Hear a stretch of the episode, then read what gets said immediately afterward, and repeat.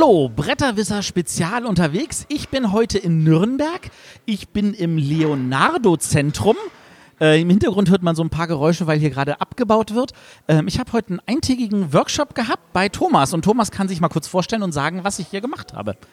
Ja, mein Name ist Thomas Voigt. Ich bin Professor an der Technischen Hochschule in Nürnberg und wir hatten heute einen, einen Tagesworkshop, wo wir die Forschungsergebnisse aus unserem Projekt Empamos vorgestellt haben. Empamos klingt total gut, hat irgendwas mit empirisch zu tun, richtig? Richtig, hat was mit empirisch zu tun. Ähm, manche assozi assoziieren es auch mit Empathie. Ähm, Empamos hat aber vor allem was ähm, aus dem portugiesischen Weinbau zu tun, weil dort eben das Wort Empar herkommt und Empar bedeutet, ähm, ja, lasst uns den Wein an den Weinreben festmachen, damit er besser ranken kann. Und was wir mit dem Projekt Empamos versuchen, ist, ähm, ja, Kreativitätsrankhilfen für Spieleentwicklung äh, zu erfinden. Also wir sind hier wirklich tief in der Forschung, was ich super finde, weil ich finde, forschungsmäßig passiert eh viel zu wenig im Brettspielbereich. Ähm, und wenn, dann ist da meistens irgendwie so ein merkwürdiger Gedanke dabei, wo ich mir sage, was bringt das? Aber ihr seid ja nicht einfach irgendeine Uni, sondern ihr seid ja eine Fachhochschule, wenn ich es richtig verstanden habe. Und bei euch steht auch der Zentrum dahinter. Was wollen wir damit am Ende erreichen? Genau, richtig. Ähm, wir sind eine technische Hochschule als Fachhochschule natürlich und unser Anspruch ist, dass wir anwendungsorientierte Forschung machen. Das heißt, ähm, raus aus dem Elfenbeinturm hin in die Praxis und unser Anspruch ist, dass unsere Forschung auch tatsächlich angewandt werden kann ähm, und zwar von den Leuten, die damit auch wirklich arbeiten wollen. Und wir sehen eben tatsächlich die Spieleautoren und auch die Spieleverlage als eine der potenziellen Anwender von dem Wissen, was wir mit Empamos aus unseren Daten heraus destillieren. Ähm, nun haben wir ja hier so einen schönen Zwischenstand zu sehen bekommen. Ähm, ohne jetzt zu sehr in Worte zu verfallen, versuch mal so in ein paar Sätzen zusammenzufassen, wo der Stand da gerade ist. Gut, wir haben ähm, Ende 2016 mit dem Projekt begonnen und was wir gemacht haben, ist, wir nutzen sozusagen die eingescannten Brettspielanleitungen des Deutschen Spielearchivs in Nürnberg und ähm, fangen da sozusagen an, in diesen Brettspielanleitungen die Spielmechanismen herauszulesen. Das machen wir mit äh, Studierenden zusammen, aber auch mit den Mitarbeitern des Projekts. Und was wir letztlich machen, ist, wir suchen nach wiederkehrenden Mustern.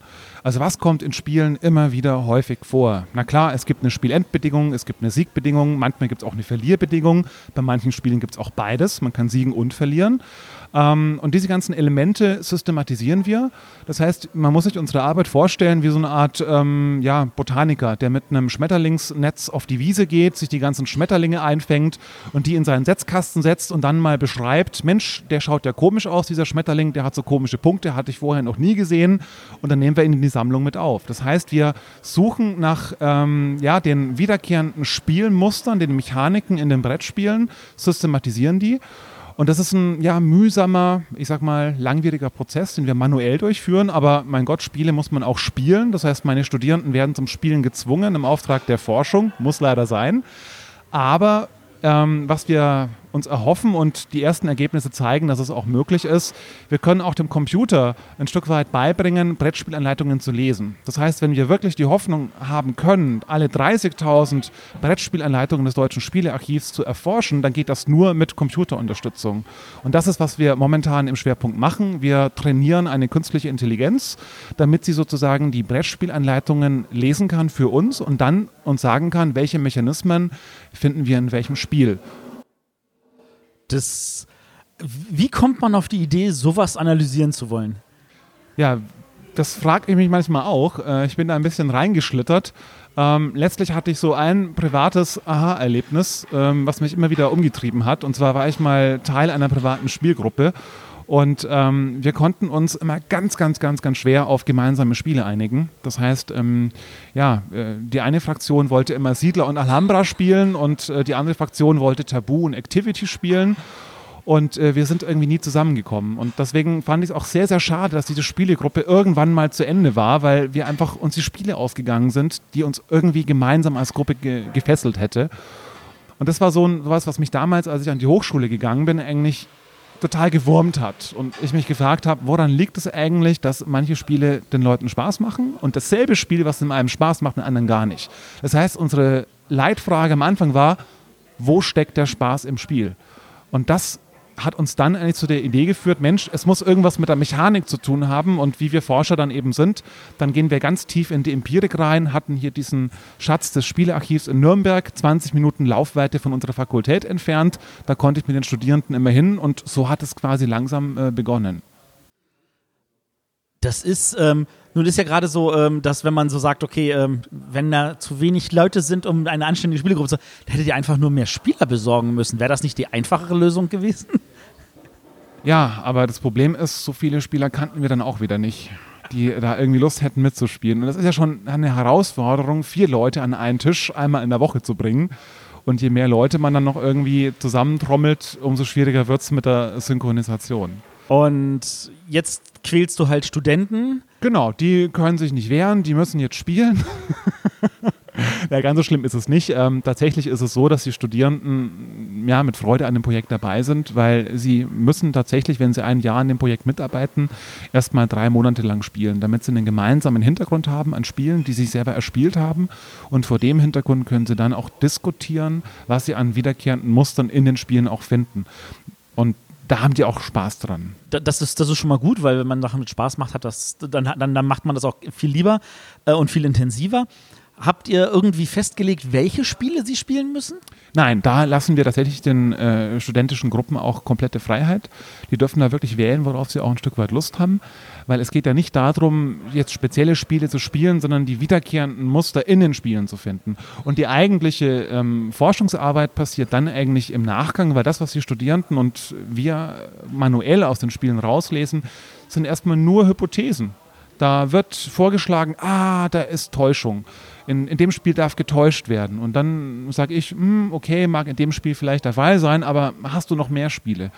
So, und erst wenn wir hinreichend Evidenz haben, dass dieses Muster, äh, wie wir es immer nennen, dieses Spieldesign-Element wie Täuschen, ähm, in ganz, ganz vielen Spielen vorkommt, dann erst nehmen wir es eigentlich als Datenbank-Element äh, mit auf und dann suchen wir sozusagen noch in dem Bereich der Brettspielanleitungen, die wir eingescannt haben, nach weiteren Spielen. Und erst wenn wir da hinreichend Evidenz haben, dann sagen wir, okay, das ist ein valides Element. Und da sind auch schon viele Elemente, wo meine Studenten gesagt haben, Mensch, das ist ein ganz tolles, neues, innovatives Element, wo wir dann im Nachgang sagen mussten, nee, war leider eine Eintagsfliege.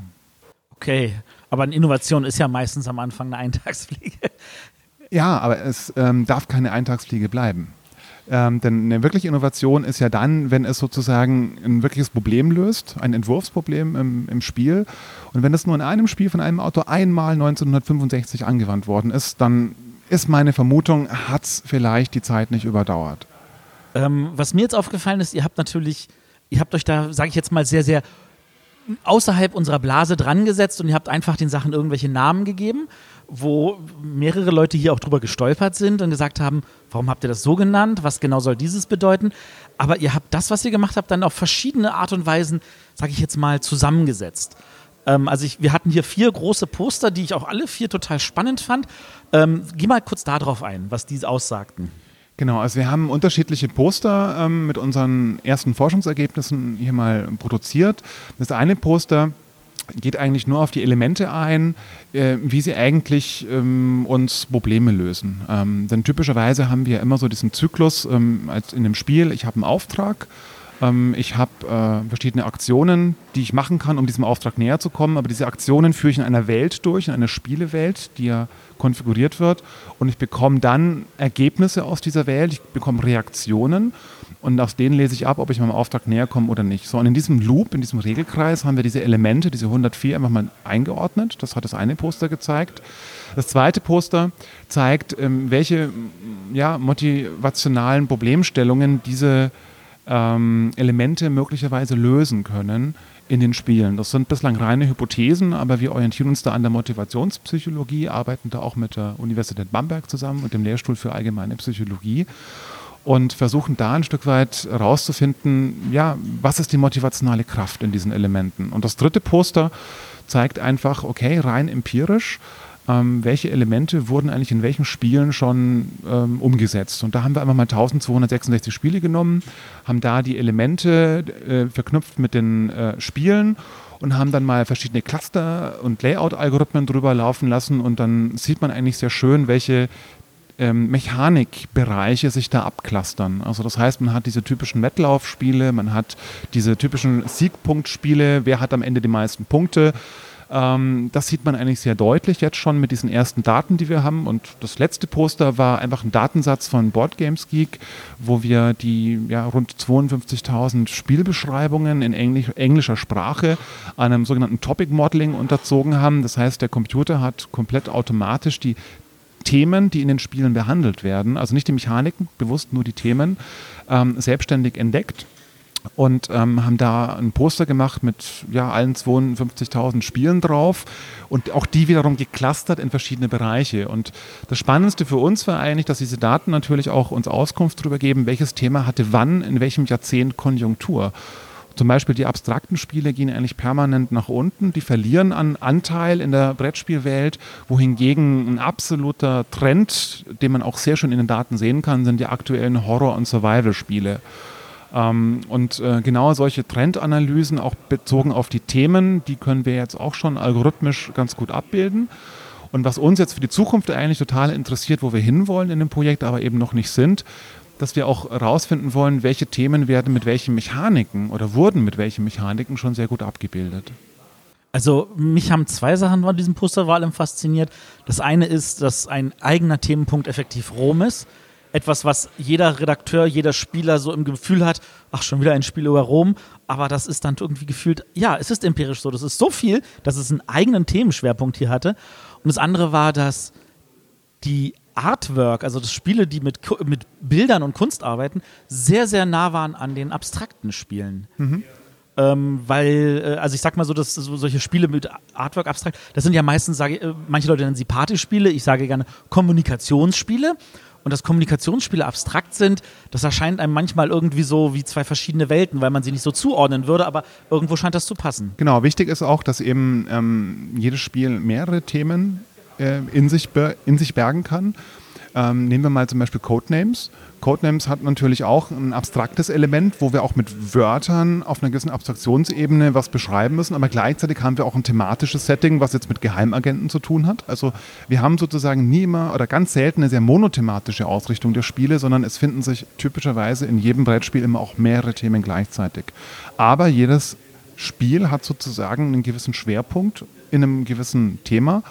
Und für uns ist halt schön zu sehen, dass ähm, wir jetzt äh, in der nächsten Phase des Projekts in den Vergleich gehen können. Das heißt, wir gucken uns die von den Menschen vergebenen ähm, Thementags auf Boardgames Geek an, vergleichen die mit den rein algorithmisch erstellten, herausgelesenen ähm, Tags und sind jetzt mal daran interessiert zu gucken, Mensch, wie gut sind eigentlich diese Algorithmen gegenüber dem, wie der Mensch dieses Spiel klassifizieren würde.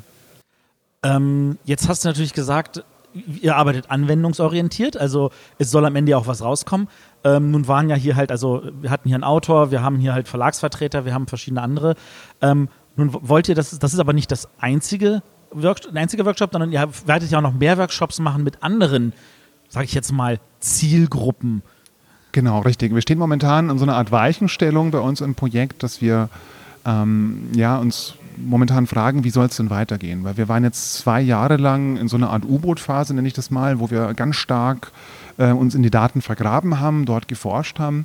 Aber jetzt stehen wir an so einer Art, äh, Weichen, an so einer Art Weichenstellung, wo wir sagen, wie soll es denn weitergehen? So, und äh, wir sehen da verschiedene Richtungen. Und das ist das Schöne an dem Thema Spiel, dass es in verschiedene Richtungen eben auch anschlussfähig ist. Ähm, und neben der Spielebranche selber, die aus unserer Sicht davon profitieren könnte, und das war das Thema des heutigen Workshops, gibt es eben noch. Was, glaube ich, auch alle Teilnehmer zugestimmt haben gibt es noch einen zweiten ähm, Workshop, der stattfinden wird. Da gehen wir speziell das Thema Kulturvermittlung an. Da arbeiten wir mit Museen zusammen, aber auch äh, Leuten aus dem Theater, mit Künstlern auch, die auch Interesse gezeigt haben mit diesen Ergebnissen aus diesem Projekt. Das heißt, welche Spielelemente haben welche motivationale Kraft, damit auch was äh, zu tun. Und der dritte Workshop äh, wird im Bereich der sozialen Arbeit stattfinden, wo es auch immer darum geht, natürlich in Zusammenarbeit äh, mit karitativen Einrichtungen und deren Klienten wiederum, ja, menschliches Verhalten ein Stück weit zu verändern. Und wir glauben halt, dass in Spielen ganz viel motivationale Kraft drinsteckt. Ähm, sonst würden wir nicht so gerne auch spielen. Und dass ein Teil dieser motivationalen Kraft wir eben auch in diesen anderen Anwendungskontexten verwenden könnten. Das wollen wir mit diesen ja eher experimentell ausgelegten Workshops dann mal ausprobieren. Und der letzte Workshop wird auch mit Unternehmen stattfinden, weil auch die natürlich immer wieder nach neuen Ansätzen suchen, wie sie ähm, ja, ihre Mitarbeiter auch motivieren können. Und da ist uns persönlich aber ganz wichtig, dass das Ansätze sind, die nicht dazu führen, dass der Chef irgendwann auf die Idee kommt, seine Mitarbeiter zu bespielen, sondern dass wir quasi selber dieses Wissen, was in Spielen an Motivation drinsteckt, an die Mitarbeiter geben und die Mitarbeiter selbst sich überlegen können als Team, ähm, wie wollen wir möglicherweise unsere Arbeitsumgebung für uns verändern. Und das sind so verschiedene ja, Anwendungskontexte, die wir jetzt in den nächsten Monaten, eigentlich bis Ende des Jahres mal ausprobieren wollen. Ähm, Gerade das mit den Unternehmen finde ich jetzt spannend, also die Unternehmen, die jetzt nicht, sage ich jetzt mal, die Spielebranche sind, weil ähm, ich kenne das ja schon, dass es dann irgendwelche Assessment Center gibt, wo dann irgendwelche Spielchen gemacht werden, wo man versucht zu gucken, in welche Richtung äh, ticken die Leute, wo kann man sie sinnvoll einsetzen, wie kann man ein Team gut abrunden. Ähm, aber äh, da ist natürlich auch, und das jetzt sage ich jetzt mal Buzzword, Gamification. Ähm, und da hattest du jetzt aber auch deine eigenen Erfahrungen mitgemacht. Genau, also ich bin mit diesem Wort überhaupt nicht einverstanden, weil Gamification oder im Deutschen, wie es Gamifizierung heißt, da schwingt irgendwie so mit, es wäre so furchtbar einfach. Wir machen mal schnell ein Spiel draus und in der Regel ist es in der Praxis so, dass, ach, dann machen wir irgendwelche Punkte, dann gibt es ein Leaderboard, dann gibt es vielleicht ein paar Badges und schon sind die Leute motiviert. Und die Praxis zeigt aber, dass es so einfach natürlich nicht ist. Denn ein gutes Spiel zu äh, erfinden und auch so weiterzuentwickeln, dass es am Markt auch Bestand hat, ähm, ist eine Heidenarbeit. Und ähm, das sieht man dem Endprodukt, dem Spiel aber oft gar nicht an. Und deswegen glauben ganz viele Leute, es wäre so einfach, äh, einen spielfremden Kontext in ein Spiel zu verwandeln oder einzelne Elemente auch anzuwenden. Und ähm, ja, ich selber habe die Erfahrung gemacht äh, bei meinem ehemaligen Arbeitgeber, ähm, dass es eben nicht so einfach ist. Und das war auch einer der Beweggründe, warum ich gesagt habe, bevor ich überhaupt noch jemals mich an einem Gamification-Projekt versuche, ich selber bin Wirtschaftsinformatiker, muss ich erstmal wirklich von der Pike auf lernen und gucken, wie ist die innere Logik von Spielen. Und bevor wir das nicht verstanden haben, brauchen wir uns überhaupt nicht einbilden, dass wir in irgendeiner Form ganz, ganz leicht mal schnell irgendwelche Spielelemente in so einen spielfremden Kontext überführen könnten. Nun, wenn ich mir das so überlege, dann ist für mich diese Forschung gefühlt wie so ein Mandelbrot. Also man kann da ja eigentlich bis ins millionste Detail gehen und immer weiter tiefer und tiefer und tiefer in die Hasenhöhle reinschlüpfen. Ähm, wo kommt dann das Wunderland raus, frage ich mich. Ja, die Frage stellen wir uns in der Tat auch. Ähm, denn das hat jetzt der heutige Tag eigentlich auch gezeigt, wie wir sozusagen zum allerersten Mal auch mit der Branche, den Verlagen und auch den Autoren ähm, zusammengetroffen sind.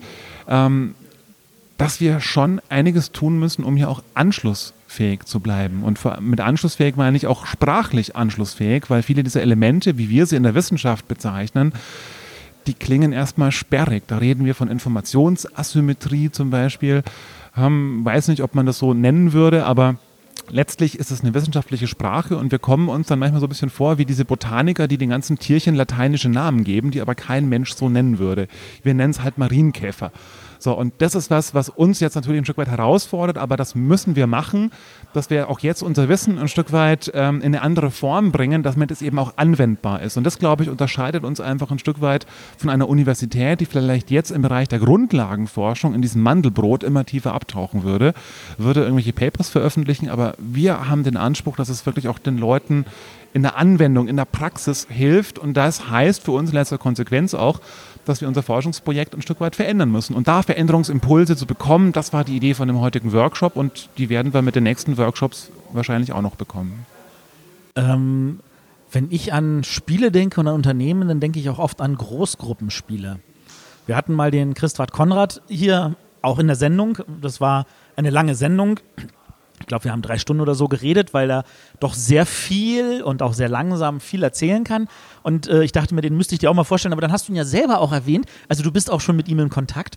Genau, in der Tat war äh, Christwart einer der aller, allerersten, die überhaupt von dem Projekt äh, mal erfahren haben. Ähm, genau genommen der zweite aus der Branche. äh, ich habe ihn vor ein paar Wochen erst ähm, kennengelernt äh, auf einem Barcamp im Deutschen Spielarchiv in Nürnberg und ähm, auch das Gespräch mit ihm war wieder sehr, sehr fruchtbar für uns. Weil, wie gesagt, wir waren jetzt zwei Jahre lang im eigenen Saft geschwommen in diesem Projekt und jetzt genau mit den Leuten uns auszutauschen, die auch schon sehr, sehr viel länger als wir sich mit diesem Thema auseinandersetzen, aber auf eine andere Art und Weise, auf eine produktive Art und Weise, nicht auf eine wissenschaftliche Art und Weise, ist für uns jetzt wahnsinnig spannend und auch lehrreich. Und ähm, diesen Austausch würden wir ab jetzt natürlich auch ganz gern verstärken. Ähm, wenn jetzt unsere Hörer feststellen, boah, das ist ja spannend, wie kann ich mich da einbringen oder kann ich mich da einbringen, was kann ich tun oder wie kann ich selber auch einfach nur erfahren, wie es da weitergeht. Gibt es da irgendeine Möglichkeit? Gibt es da irgendetwas, was öffentlich zu, sichtbar ist, auf äh, irgendwie zugreifbar? Genau, also wir haben momentan noch unsere ähm, Projektseite, auf der wir auch momentan arbeiten, wo die ganze Datenbank auch hinterlegt ist.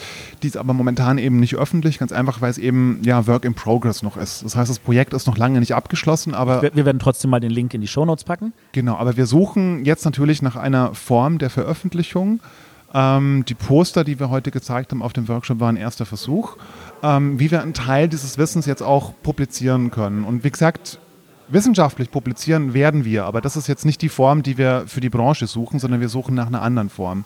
Und dieses Projekt ähm, ist jetzt eben in der Phase, wo es unterschiedliche Ansätze geben wird, die wir ausprobieren. Wir hatten schon einen Versuch unternommen, das Ganze in ein Spiel zu packen. Also wir haben tatsächlich mal ein erstes Kartenspiel entwickelt mit den Ergebnissen aus unserem Projekt ähm, und ähm, haben das auch mit zwei Workshops mit externen Teilnehmern auch schon mal ausprobiert. Das Feedback war nicht schlecht, aber das heißt auch nicht, dass dieses, dieser Prototyp schon besonders toll war.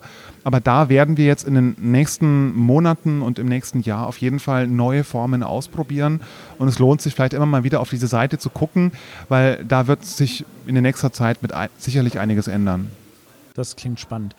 Ähm, nun ist das jetzt ein Projekt, sage ich mal, aus Deutschland, im deutschsprachigen Bereich.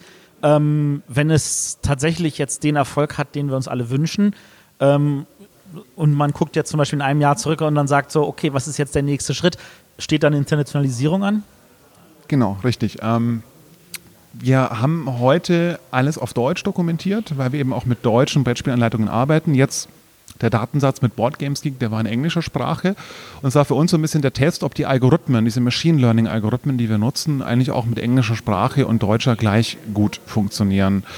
Ähm, und das, was wir heute schon sagen können, den Algorithmen ist es eigentlich egal, mit welchen Wörtern äh, sie da arbeiten und welche Sprache es ist. Letztlich ist es immer Statistik. Also das heißt, ähm, wir äh, haben da schon gesehen, dass wir auch die englischsprachigen Spiele natürlich sehr gut abbilden können damit. Und ähm, wir werden natürlich auch unsere Ergebnisse zu gegebener Zeit, aber erst wenn sie einen gewissen Reifegrad haben, auch in englischer Sprache publizieren wollen. Aber noch ist es so, dass eben auch die deutsche Sprache unsere Muttersprache ist und wir das, was wir hier leisten, nämlich eine Art Pattern Language, eine Mustersprache für die Spielelemente zu entwickeln, ist etwas, wo wir ganz lange und häufig um Wörter ringen. Was ist der treffende Begriff für dieses Element? Wie beschreiben wir es? Und da ringe ich teilweise wochenlang mit meinen Studenten drum. Und deswegen, erst wenn wir da sozusagen es sich ausgehärtet hat, dann ist der Punkt, wo wir sagen, jetzt gehen wir in eine Übersetzung und gucken, dass wir es auch in, in englischer Sprache publizieren. Aber noch sind wir da nicht. Nun ist es ja so, dass die Spiele ja oft nicht nur einer Sprache bedienen, sondern auch nur einer zweiten, nämlich der Symbolik, den Piktogrammen. Habt ihr da auch irgendwas in der Planung? Nein, überhaupt nicht. Das ist genau der Punkt, wo wir einen riesengroßen blinden Fleck haben. Das heißt, wir analysieren die Spielanleitungen auf reiner Textbasis. Das heißt, wie dort die Illustration gemacht ist, das erfassen wir heute alles nicht. Ähm, Wäre sicherlich ein spannender Zweig, aber dem können wir uns momentan leider nicht widmen. Es fehlt an Geld und Personen. Richtig. Verstehe. Gut, dann vielen Dank für deine Zeit. Ähm, das ist total spannend. Sollten irgendwelche Hörer Fragen haben, dann sollen sie uns einfach schicken äh, an info.bretterwisser.de. Wir leiten das gerne an Thomas weiter und äh, werden dann entsprechend auch in den Sendungen nochmal drauf eingehen. Jawohl. Vielen Dank. Bis dann. Tschüss. Tschüss.